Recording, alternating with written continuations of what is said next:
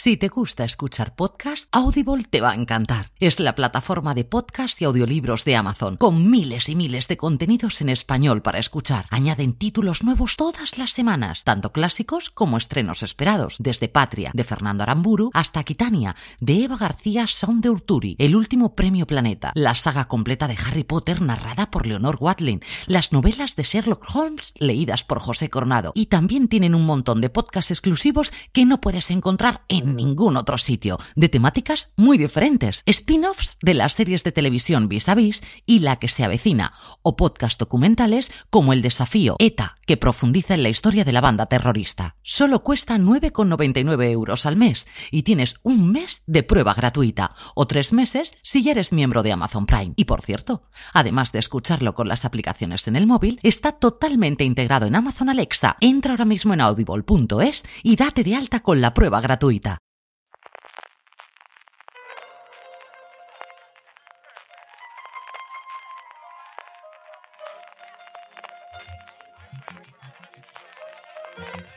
Estás escuchando Fuera de Series con CJ Navas.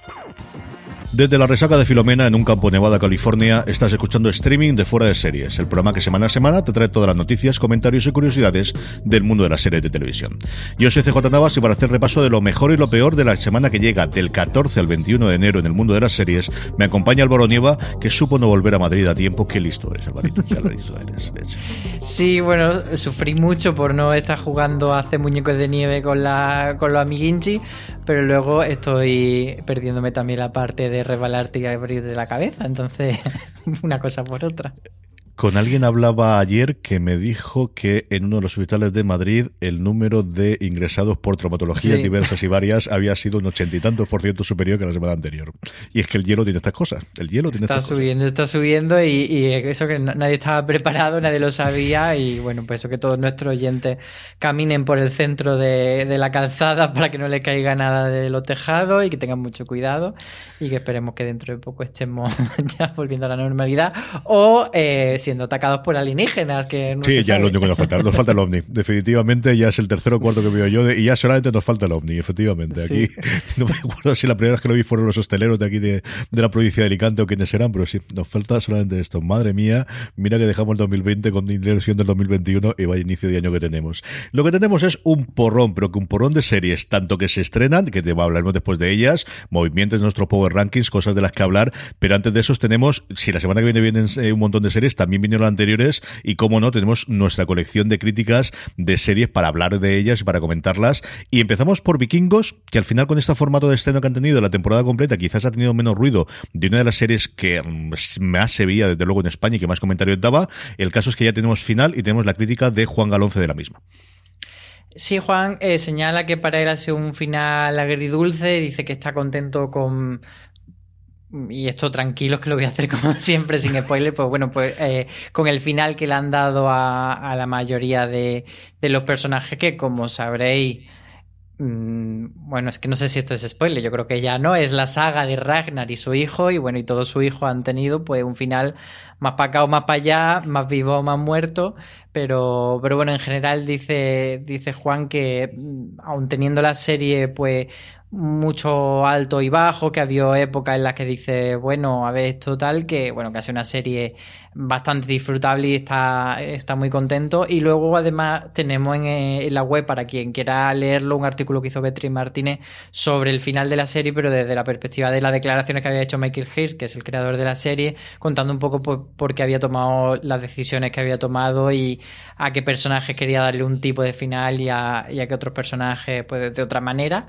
Y, bueno, en general parece que, sin ser un final que haya encantado, ha sido un final, pues bueno, eh, correcto para la serie y, además, eso sí que creo que no es spoiler, eh, Michael Hirsch había anunciado cómo quería que acabase eh, la serie, no tanto si muere este o muere otro, sino que fuese llegando a un sitio, que no lo voy a decir por si alguien me quiera pedrear, pero bueno, que una cosa que a mí me lo dijo en una entrevista, no sé si fue en la tercera o en la cuarta temporada, o sea que era un final que tenía bastante pensado. Y además que es un punto y seguido a la saga de vikingos que al final le, funciona perfectamente bien y que lo va a retomar Netflix con esa continuación y el primer spin-off. Y esto si funciona va a ser como The Walking Dead y tendremos vikingos, vamos hasta la sopa, Valvor. Sí, porque además le ha funcionado muy bien a Netflix todas las cosas similares a Vikingo, ese bárbaro, ese de las Kingdom.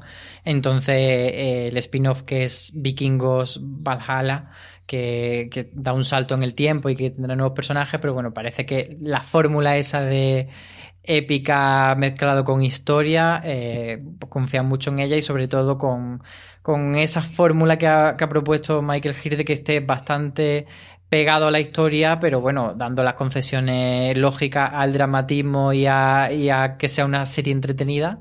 Y, también escudándose en que eh, de cierta época de, la historia, pues la historiografía es limitada y lo que se mm. sabe no es demasiado. Entonces es históricamente rigurosa, pero puede permitirse hacer muchas virguerías que es la cosa fundamental que tenemos en ficción, que al final puedas eso, pues puedes desarrollarte como tiene que ser y apuntar las cosas que te apetezca.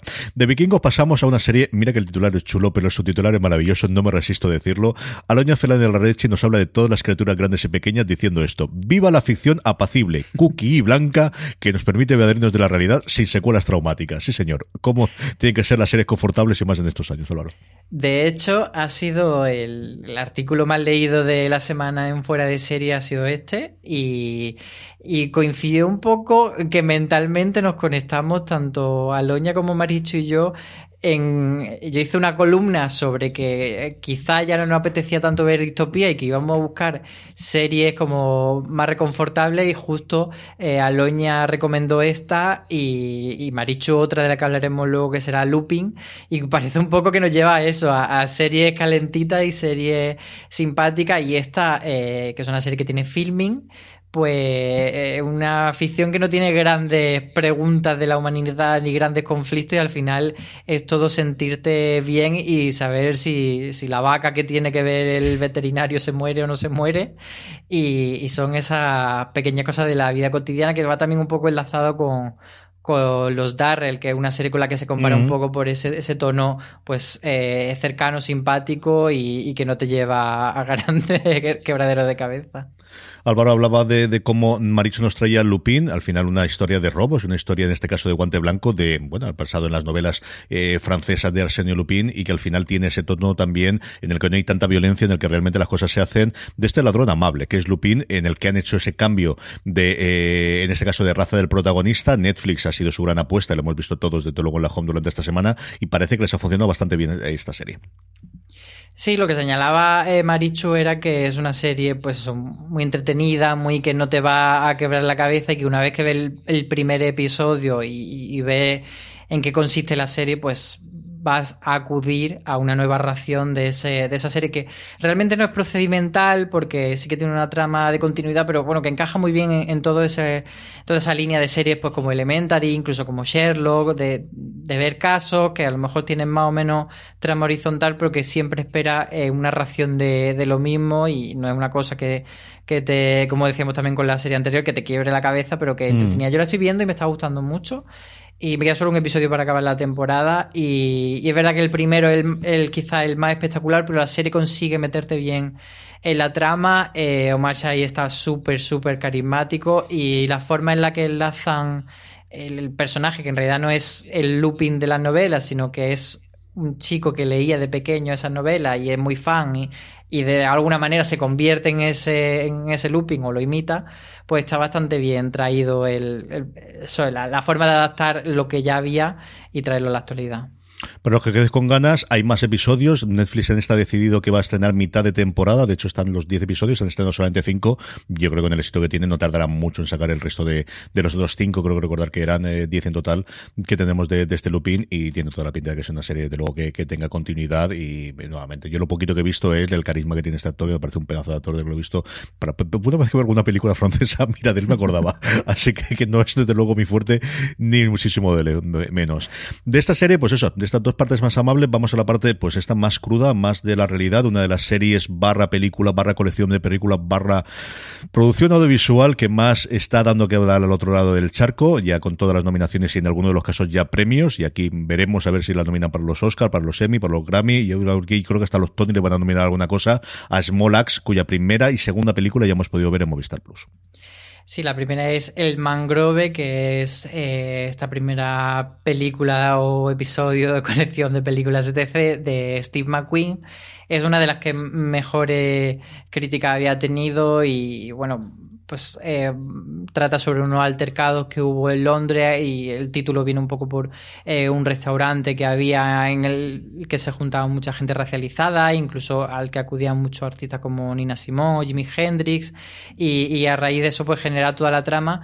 Y la crítica que tenemos es de Alberto Naum que lo que señalaba es que eh, Steve McQueen hace aquí pues, una película que mm, estéticamente y plásticamente muy, muy interesante, pero que eh, a la hora del guion no, no la acaba de convencer tanto porque eh, señala él que mm, tiene partes en las que los diálogos son a veces demasiado eh, sobrepositivos y el mensaje que quiere trasladar antirracista te lo subraya demasiado y que podría ser más sutil, en la opinión de Alberto.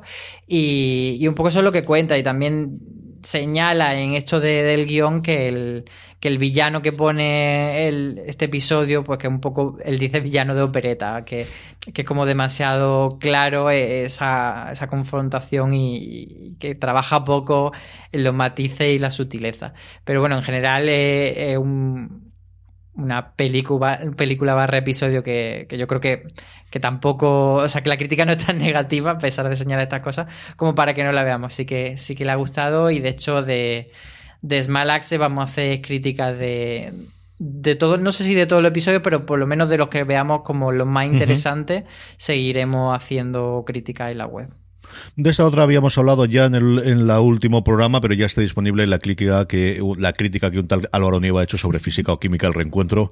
¿Qué te ha parecido la mm, crítica que ha hecho tú mismo contigo mismo, Álvaro? A ver, tampoco me voy a extender mucho porque ya hice mi rant en, el episodio anterior, pero, pero sobre todo eso, señalar que, que a mí me parece casi más un fanfic que, que un una serie, una temporada que vaya en continuidad con las anteriores.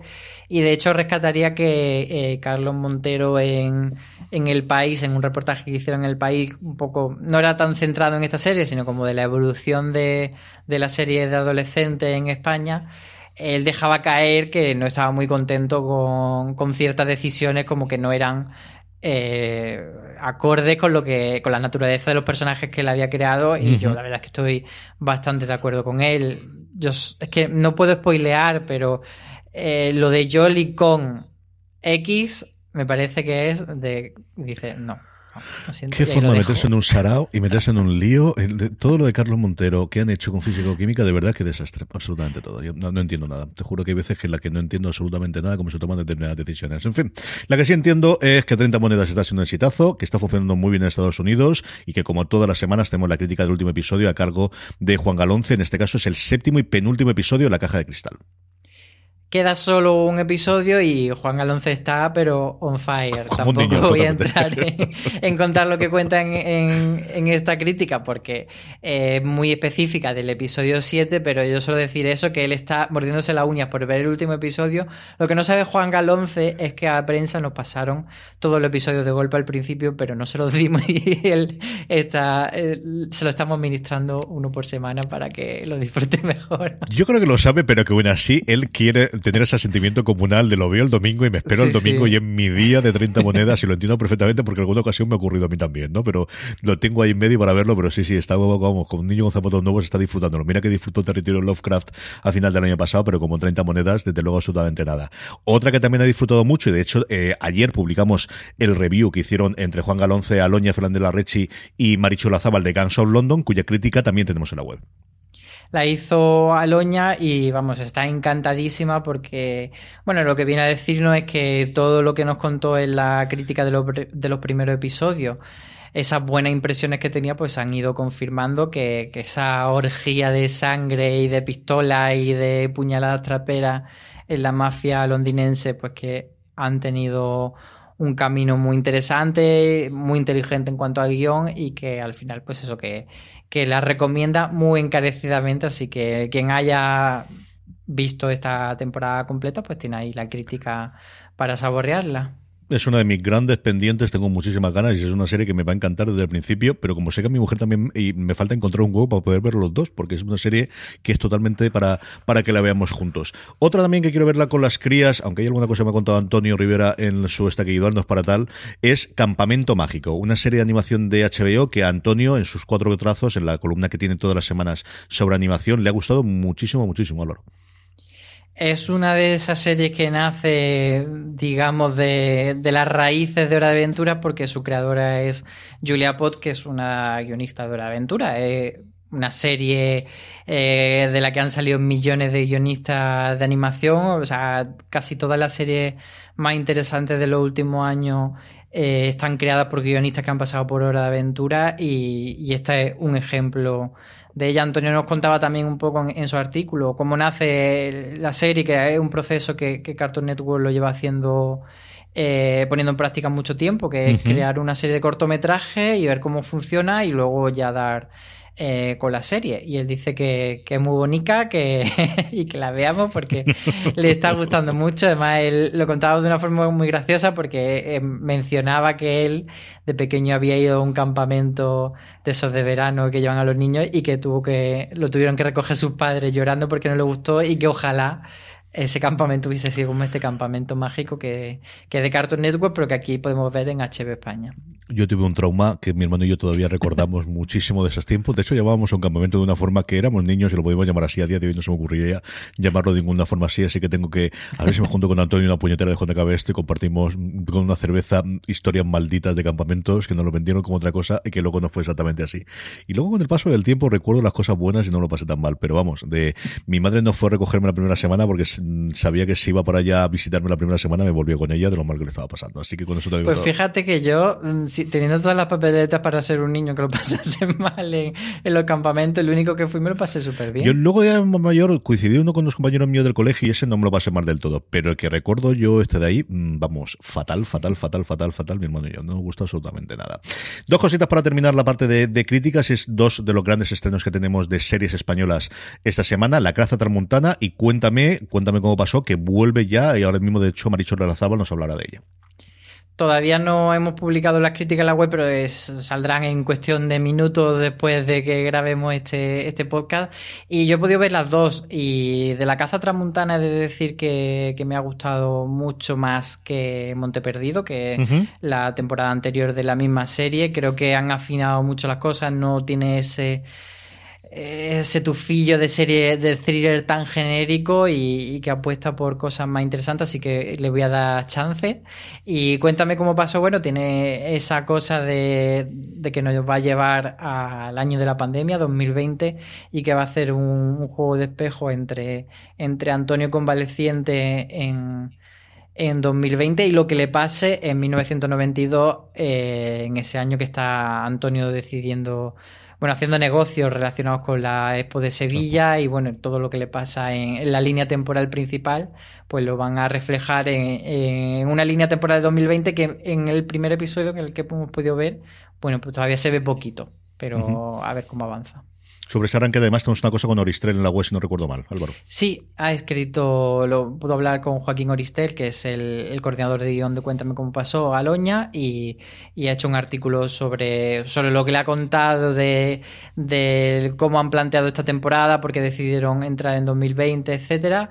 Y también os avanzo que, ha podido hablar eh, con él sobre Hit y que le ha contado cosas interesantes que, que, vamos a publicar muy pronto en la web.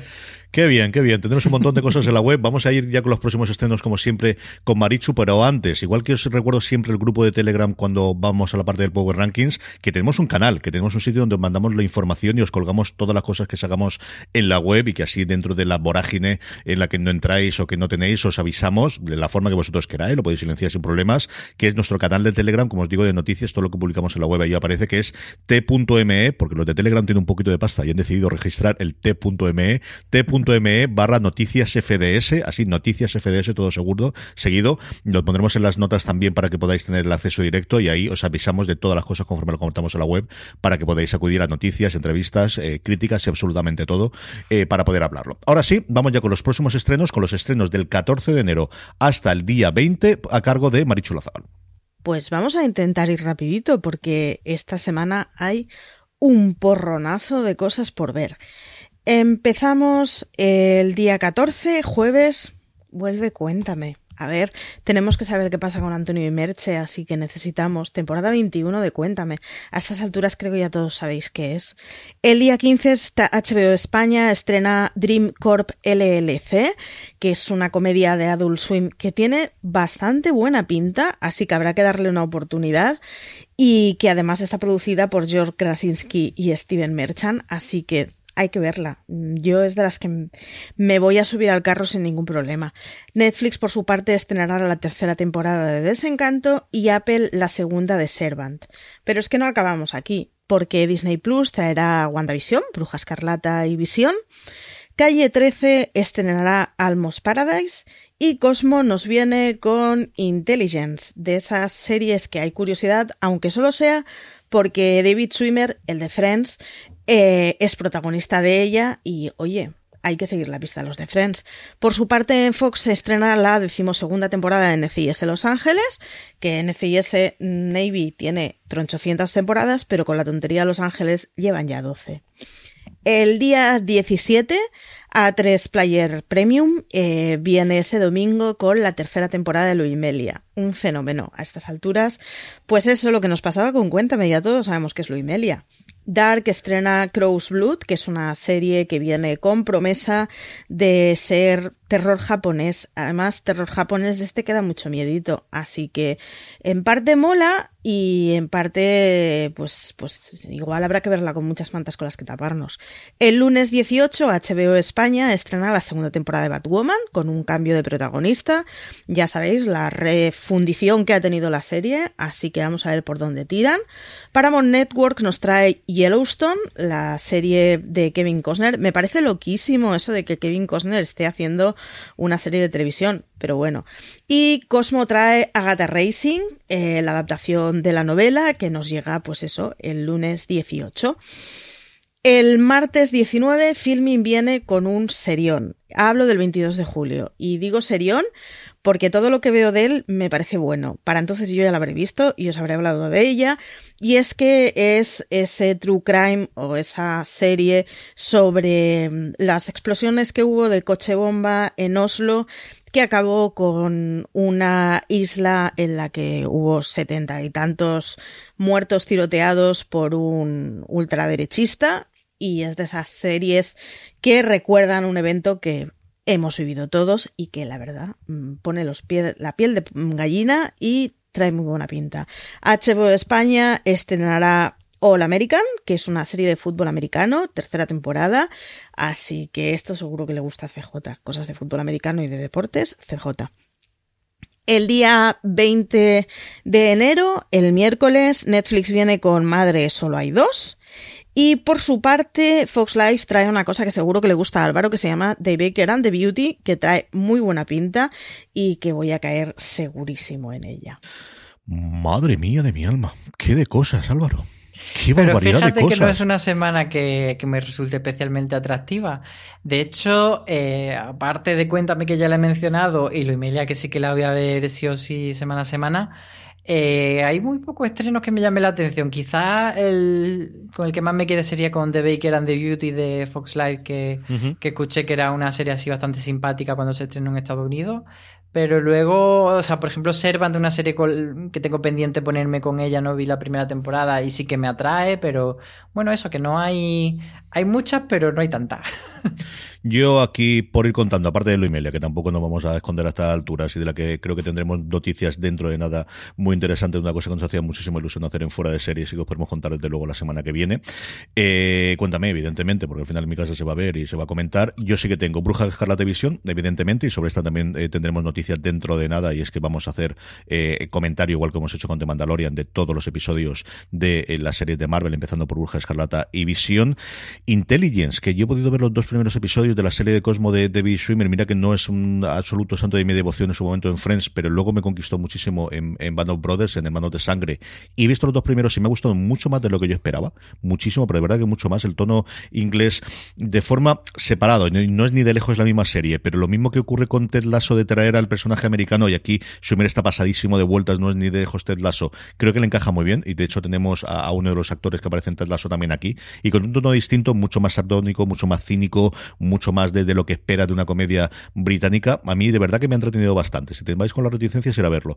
Y luego Yellowstone, que al final es el gran exitazo que ha tenido en las, en las eh, cadenas en abierto eh, eh, americanas en los últimos dos años, que aquí yo no entendía por qué le hecho en daría para Paramount Network, además teniendo a alguien en España con el peso que tiene Kevin Costner, que al final es un tío, pues eso, ¿cuántos Kevin Costner Jesús tenemos por ahí dando vueltas? Es decir, que es una cosa en la que yo creo que se vende muy bien la serie y creo que mm, no se ha hecho especialmente ruido de una serie, como os digo, que viene alabada por una audiencia absolutamente brutal en Estados Unidos. No sé si es el, el mal de las cadenas de TDT, que al final ni están en un sitio ni están en otro, ni la gran mayoría de la gente la encuentra, pero entiendo que sí. Pero vamos, sí que Yellowstone es una de las que tenía yo curiosidad, al menos por ver el primer episodio, porque no se hace tanto western, o al menos que huela western como esta, y del éxito que venía con Estados Unidos. A ver, yo tenía la sensación de que quizá puede ser como una serie muy, muy yankee, y mm. ese rollo de vaqueros, sombreritos y tal, que a lo mejor eh, como que sea un fenómeno muy local, difícilmente trasladable a Europa, pero bueno, veremos a ver cómo funciona en Paramount Network. Y, y Aloña me ha dicho que ella sí que la ha visto, ella va a escribir la semana que viene sobre Yellowstone, que publicaremos el mismo lunes 18, que cuando se estrena publicaremos un artículo, y ella dice que le está gustando bastante, que, que le demos más episodios. Yo lo que he oído eh, en general de las críticas, no es que sea de lejos la, la, la, niña bonita de la crítica americana, pero nadie habla mal de ella. Y lo que digo, las audiencias es una cosa asertivamente escandalosa, o sea que no se había una cosa así en varios, varios años en Estados Unidos. Nuestros temas de desarrollo, hablemos un poquito de, de lo que tenemos por delante y de alguna de las noticias que han salido recientemente. Y lo primero que tenemos es un montón de series en camino, no sabemos cuándo se van a empezar a rodar, no sabemos si se van a parar, cómo está. Lo más curioso que teníamos recientemente es esta continuación, no, no spin-off, continuación de Sexo en Nueva York con tres de las cuatro protagonistas. Sabemos que al final que Samantha no va a tenerlo, que ya era una cosa que era voz popular desde hace bastante tiempo, que Kim Catral, muy bien, muy bien, o con mucha ganas de volver, no tenía para estas cosas. Sé lo que hicisteis el último verano, cogiendo, pues eso, la, la, la saga de cine, de cine, que en su momento fue un setazo brutal. Borgen, que ya sabíamos que continuaba, pero por fin tenemos ya un poquito de casting y cuando se va a empezar a hacer. Master of None, que estaba perdido en el, el mundo absolutamente de los justos, con, con toda la movida que tuvo Aziz Ansari hace un par de años, y parece que vamos a tener tercera y cuarta temporada, y además en Londres, que es una cosa que me ha parecido bastante curiosa, y luego, bueno, pues Cobra Kai, que al final eh, van a tener, vamos a tener un universo, ya se habla del Miyagi-verso, que ya me ha parecido una cosa de fantasía absoluta, y es que Cobra Kai está siendo ya tuvo en su momento, un, fue las, desde luego la serie que más habló en su momento cuando estaba dentro de YouTube Red o YouTube Premio posteriormente, pero es que a Netflix, igual de forma muy similar ocurrió, por ejemplo, con Lucifer, está convirtiéndola en ese efecto Netflix, en ese fenómeno que, que solamente el gigante rojo es capaz de hacer, Álvaro. Teatro.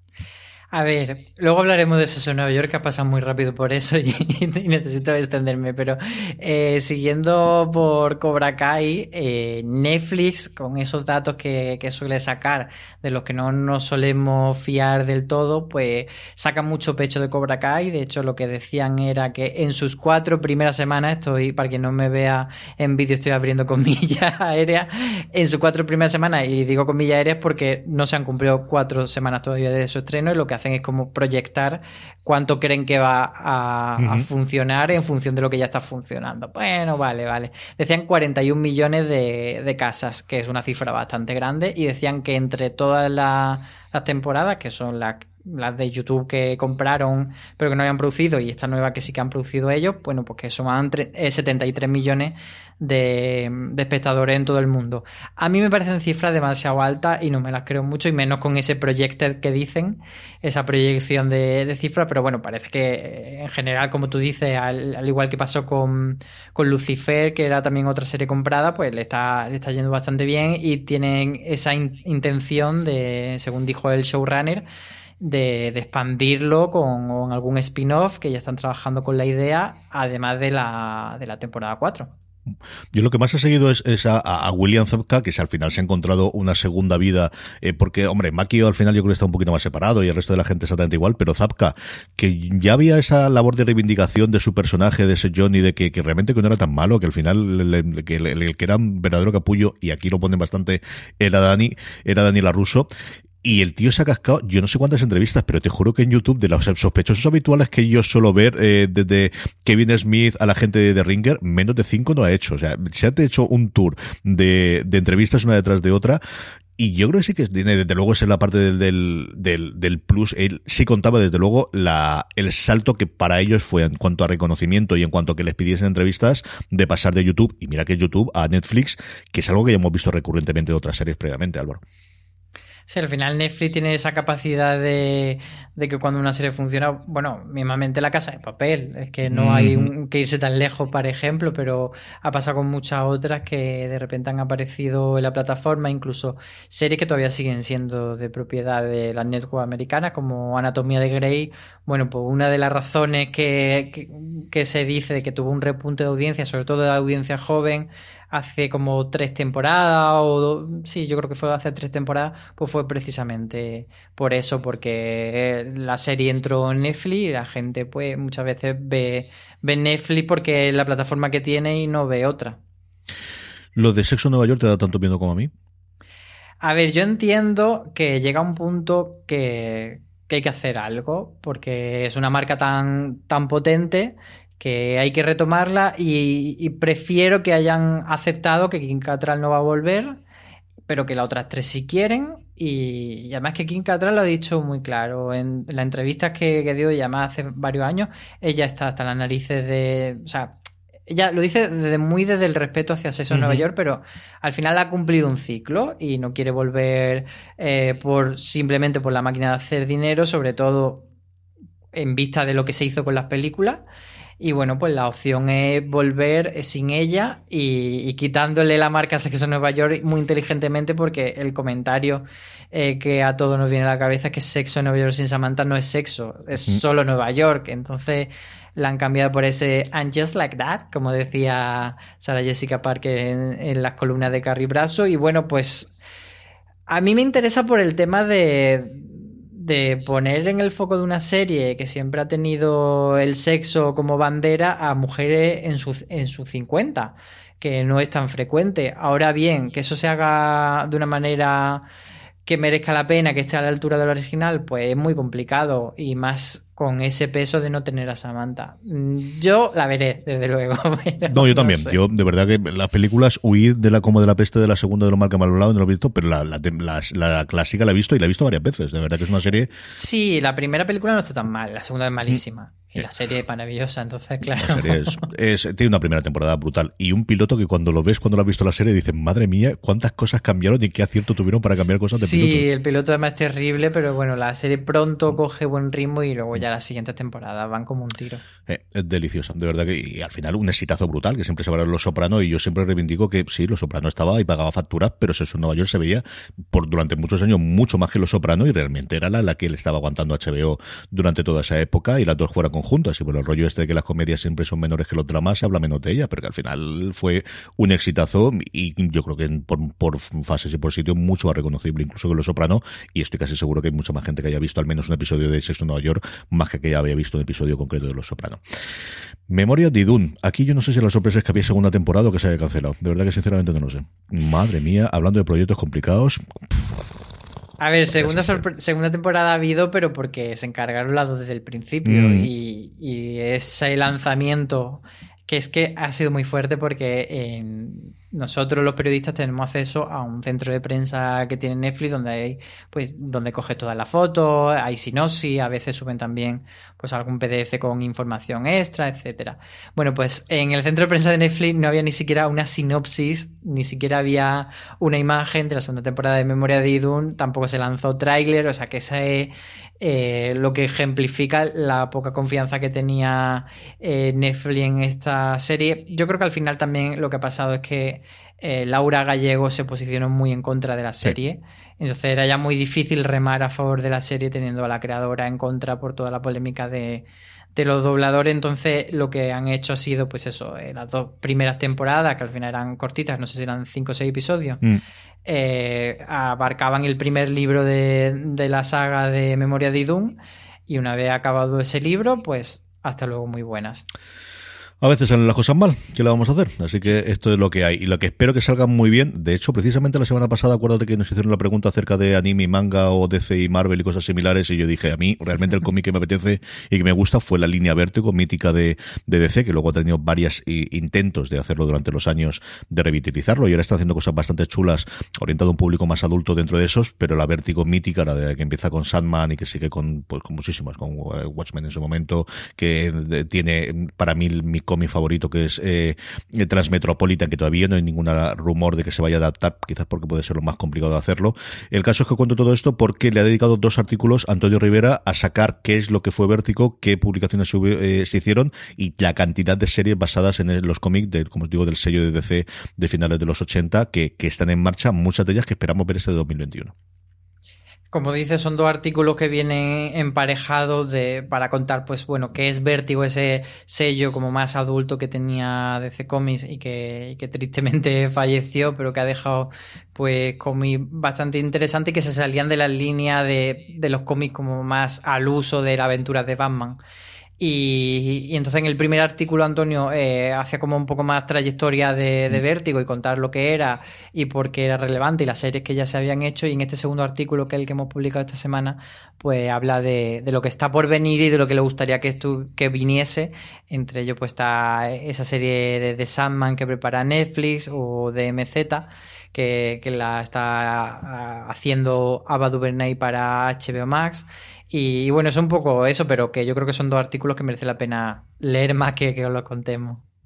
Sí, señor, lo tenéis allí. Lo último que vamos a comentar antes de los Power Rankings es Race Bad Wolves. Terminó su primera temporada y Beatriz Martínez se ha metido a ver qué en punto nos eh, eh, quedamos y qué esperamos de la segunda temporada.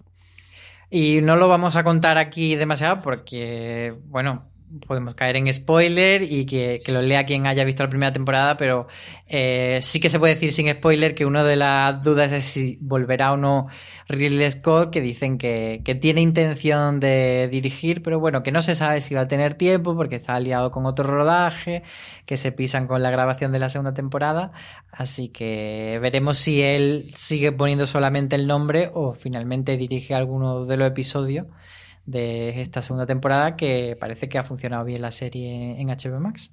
Pues hasta aquí todas las novedades, eh, noticias, críticas y demás que tenemos en fuera de serie. Vamos ya con la parte en la que hablamos de vosotros, de vuestras series favoritas, de las que más os han gustado esta semana. Contestamos a vuestras preguntas. Antes, un pequeño parón. Sephora stores are everywhere you are. So just pop in when you need a brown lip to match your 90s playlist, a confidence boost before your interview, or a last minute gift for mom's birthday. There's always a Sephora near you. Just pop in. Use our store locator to find your local Sephora or Sephora at Kohl's. It's Kaylee Cuoco for Priceline. Ready to go to your happy place for a happy price? Well, why didn't you say so? Just download the Priceline app right now and save up to 60% on hotels. So, whether it's Cousin Kevin's Kazoo concert in Kansas City, go Kevin, or Becky's Bachelorette Bash in Bermuda, you never have to miss a trip ever again. So, download the Priceline app today. Your savings are waiting. Go to your happy place for a happy price. Go to your happy price, Priceline. Estamos ya de vuelta con los Power Rankings, esos Power Rankings que hacemos en el que decimos las 10 series que más nos han gustado durante la semana pasada a toda nuestra audiencia, a todos nuestros oyentes, a todos nuestros lectores, a todos nuestros televidentes, podemos decir, la gente que nos ve por YouTube y estas cosas, por Instagram y por todos los lados y por Facebook Watch y este tipo de cosas. Espectadores, que al final ya te sabía yo que había una palabra para decir estas cosas. Todos ellos, como sabéis, podéis votar todas las semanas en nuestros Power Rankings en foraseries.com, ahí os colgamos esa pequeña encuesta para que digamos, o como siempre os digo, la forma más sencilla de que no se os olvide, t.me barra fuera de series o telegram.me barra fuera de series, ese es el grupo, ahí os colgamos todas las semanas. El cómo hacerlos para que nos pongáis las tres series que más habéis disfrutado, que más os han gustado de la semana anterior, así es como hacemos el Power Rankings, con cierto movimiento esta semana, aunque repiten ocho de las diez series que tenemos la semana anterior, una con la que empezamos, hemos hablado de ella previamente, ayer como os dije tenemos el review, Guns of London, la serie Star Play, se cuela directamente al puesto número 10 de nuestro Power Rankings. Sí, que estaba desaparecida ¿Mm? la semana pasada, pero parece que la emisión de- del final de temporada le ha hecho volver en ese número 10. En el 9 tenemos Vikingos, que baja dos puestos. Parece que la gente eh, ha visto muy rápido los 10 episodios de la última temporada y que se va a ir pronto de la lista. Es que te los ponen todos y al final, pues esto los atracones tienen. De atracones sabe un poquito Netflix y los Bridgerton, que también es una serie que yo creo que se ha consumido de forma masiva durante estas navidades hasta la época de. De- eh, cae, pierde dos puestos con respecto a la semana anterior. Se queda en número 8, los Bridgerton, la serie de Netflix.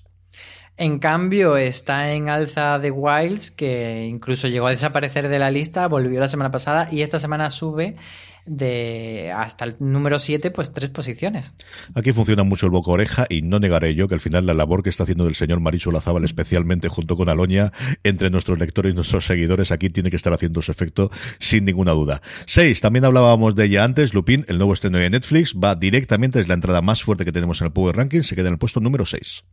En el 5 de Mandalorian se agarra ahí con uña y diente para no, no ir, a pesar de que ya se acabó su segunda temporada, pues la gente la sigue viendo, eso sí, bajando dos posiciones. Que yo no sé si esta gente rarísima a mi modo de ver que espera que esté la temporada completa para verlos todos seguidos o gente que le está dando una segunda vuelta, que eso me parece más lógico, ¿no? Yo la vuelvo a saber entera, si no, me extraño un montón. De ciencia ficción a ciencia ficción, de una cosa más de aventuras a una cosa más hard, The Expanse, la serie de Amazon Prime Video, cae dos puestos, se cae del podium y se ocupa el puesto número 4 de nuestro Power Rankings. Y dos puestos sube Cobra Kai, que está en el número 3, Ujú. así que esa tercera temporada de Netflix sigue funcionando bien. Se deja, es que cae del primer puesto la Discovery, se queda del primer puesto Star Trek Discovery, ya ha terminado su temporada, tenéis el análisis de todos los episodios disponibles en Universo Star Trek, buscarlo en vuestro reproductor de podcast o en el canal de YouTube de Fuera de Series, haremos eh, alguna cosita de recopilación de toda la temporada y mm, esperamos que llegue Lower Decks, la serie animada que se estrenó ya en verano en Estados Unidos y que se estrena aquí a finales de mes en eh, Amazon Prime Video. Mientras tanto, Star Trek Discovery, la serie que en España se puede ver a través de Netflix, ocupa el puesto número 2 de nuestros Power Rankings. Y 30 monedas al fin ha llegado al puesto número uno, ha subido tres puestos nada más esta semana, así que ha dado un buen tironcillo a de la Iglesia y, y eso se queda ahí a las puertas del final de la temporada, que queda solo un episodio, pues bueno, ha conseguido quedarse ahí siendo la líder. A ver si, no sé yo, por un lado Cobra Kai puede tener la fuerza de, de, de destronarla, pero yo creo que faltando solo un episodio, la gente que vote 30 monedas tiene que seguir votándola para la semana que viene, ¿no, Álvaro? Yo creo que sí, pero bueno, veremos, veremos. Así que, eh, si queréis que esté una o que entre la otra, ya sabéis, t.me barra fuera de series, os metís allí, nos unís al grupo y luego votáis en los Power Rankings y nos dejáis en esa misma encuesta que os hacemos para poner las preguntas, las preguntas que queráis, como por ejemplo he hecho a rigor que nos dice, en HBO cuando ponen el audio en castellano, por ejemplo, han puesto la playlist de Zoe y está en inglés. Ay, madre mía, los doblajes y las canciones y las mm, cosas estas. Normalmente eh, HBO España va directamente con el con la versión dual. Si, si ha habido, a lo mejor ha habido algún retraso y tal, pero no es, no es lo lógico. Debería estar como unos días después. De todas formas, esta, esta cosa, insistimos en que siempre lo mejor es, es contestarle, escribirle a las cadenas por Twitter, porque Sí. suelen contestar bastante bien y, y te dicen un poco eh, cuántos días quedan y cuándo van a poder traer la versión en doblaje y si había alguna incidencia y por eso no está la versión en doblaje, pero siempre que traen los títulos de, pues, de series, sobre todo las que llevan semana a semana, pues como Batwoman que llegará dentro de unos días, etcétera, suelen venir con, con la versión dual. Sí. Y vamos, yo creo que normalmente una semana o dos semanas la suelen tener después. Adrián Duarte, que siempre nos hace este tipo de preguntas, nos hace una divertida nuevamente esta semana. Nos dice, te piden un remake de una serie, me encanta el que nos pidan remake de las series. ¿Cuál sería y a qué productor pondrías? Pues es que me encanta la pregunta de Adrián Duarte porque te hacen pensar, pues mira, yo eh, como, como suelo hacer verme por series españolas, entonces pienso que le voy a dar la serie a los Javis y entonces voy a pensar que se le daría a los Javis para que hiciese un remake. Hostal Royal Manzanares va a ser. Me Juan y los siete, yo creo que también podría hacer una, labor muy buena con los También, Siete. también, pero Hostal Royal es que es el Eh. rollo de, de teatro, ¿sabes? De teatro Eh, grabado y hacerlo en directo. Habría que buscar quién hace de, de Lina Morgan, pero podría ser incluso eh, Ana Obregón, que era eh, actriz de, también de Hostal Royal Manzanares. Así que yo, yo me quedo con eso. A, a ver qué haces tú. Y luego, cuando contestes, te voy a repreguntar. Que se me Vale, está ocurriendo. Adrián, que se me ha olvidado leer la suya, él decía que él proponía Revenge, producida por McCherry.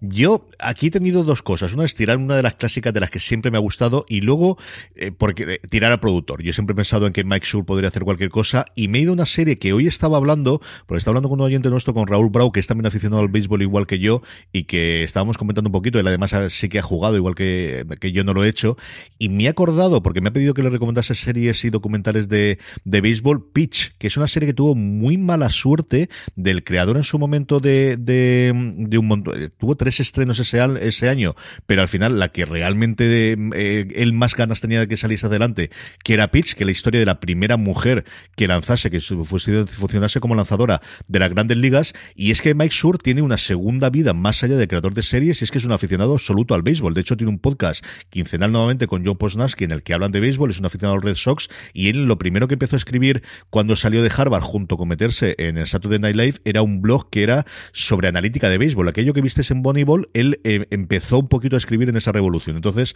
una cosa de béisbol hecha por Mike Sur me apetece mucho y como tenía que ser un remake, Pitch yo creo que es una serie que a mí me gustó mucho y creo que tenía muchísimo más recorrido y que podría funcionar.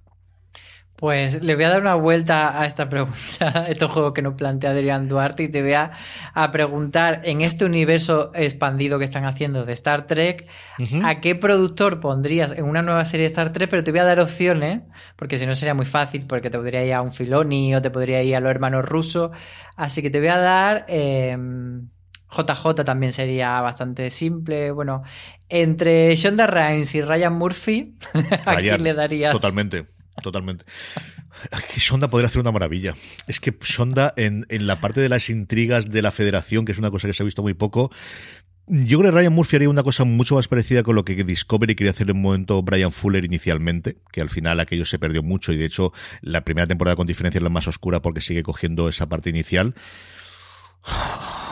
Pero Sonda daría una maravilla. Es que haría una cosa, pero vamos, en fin. De hecho, la serie de los cadetes que está pendiente, que teóricamente es sobre cómo funciona el, la Academia de la Flota Estelar, Sonda ahí podría hacer, pero vamos, una cosa sencillamente maravillosa. O sea, me veo exactamente el inicio de Anatomía de Grey, con todo el mundo allí en los estos, un remake de esa parte que podría ser mm, maravilloso, maravilloso. Cualquiera de los dos, es que son dos genios. Me gustaría cualquier cosa.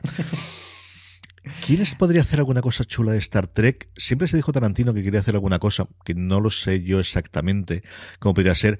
John Wells me parece un tío de, mucha garantía que podría hacerla, y, y- y no sé quién hay de ciencia ficción por ahí a día de hoy que yo tenga perdido, porque la gente, Gaiman, Gaiman podría hacer una cosa chula. Lo que pasa es que está adaptando su Sandman y yo creo que podría estar más complicado, pero sí que hay algo por ahí, alguna persona que podría hacer Eh, algo algo interesante dentro de, de Star Trek y va a tener la posibilidad porque al final Michael Chabón que, que ha estado en, en la segunda temporada de Discovery y ha estado haciendo la primera de, de Picard eh, venía de las novelas y al final la, yo creo que la gran ventaja que tiene eh, Star Trek es que mucha de la gente literatos o gente de la industria es muy fan y que al final el que puedas atraerlos allí puede funcionar muy bien Javier Que- Olivares, por ejemplo.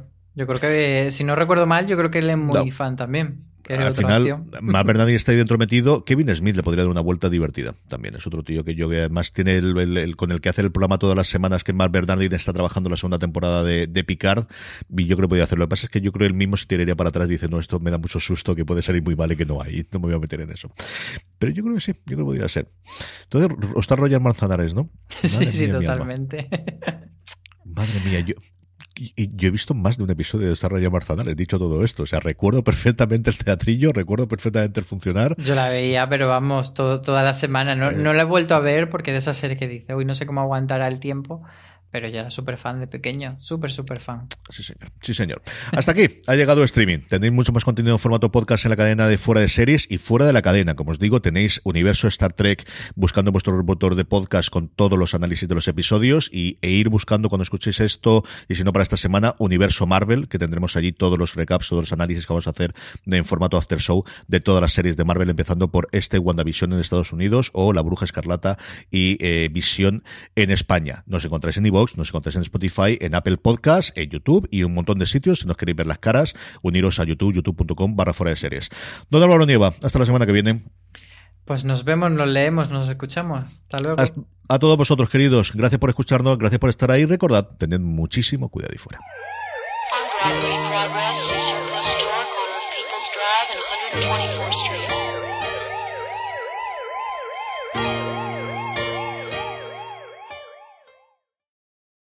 This episode is brought to you by JLL. Get an insider view into the world of commercial real estate with JLL's podcast, Trends and Insights The Future of Commercial Real Estate. Whether you're curious about making cities more sustainable, the evolution of office space, or AI opportunities, this podcast will help keep you a step ahead. Tune in for candid conversations with business leaders about the biggest trends impacting how we live, work, and play. Subscribe to Trends and Insights now at jll.com slash podcast.